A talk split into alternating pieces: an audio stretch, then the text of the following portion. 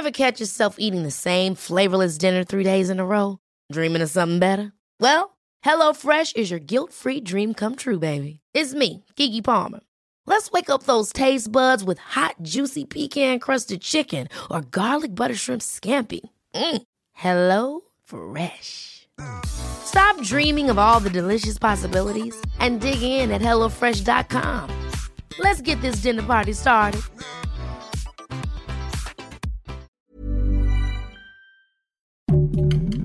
Heraldo Podcast, un lugar para tus oídos. Noticias del Heraldo de México. El presidente Andrés Manuel López Obrador exhibió al Instituto Nacional Electoral sobre la poca difusión que realiza sobre la revocación de mandato y dijo que se tenía que buscar los anuncios como Dora la Exploradora.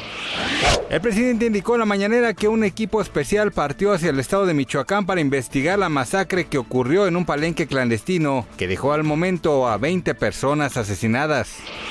Alejandra Cueva salió de la cárcel femenil de Santa Marta, Acatitla, este lunes 28 de marzo. La mujer abandonó la prisión este lunes luego de que la Suprema Corte de Justicia de la Nación ordenara su inmediata libertad.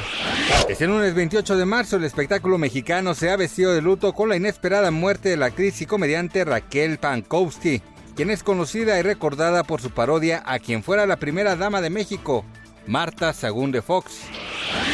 Gracias por escucharnos, les informó José Alberto García. Noticias del Heraldo de México.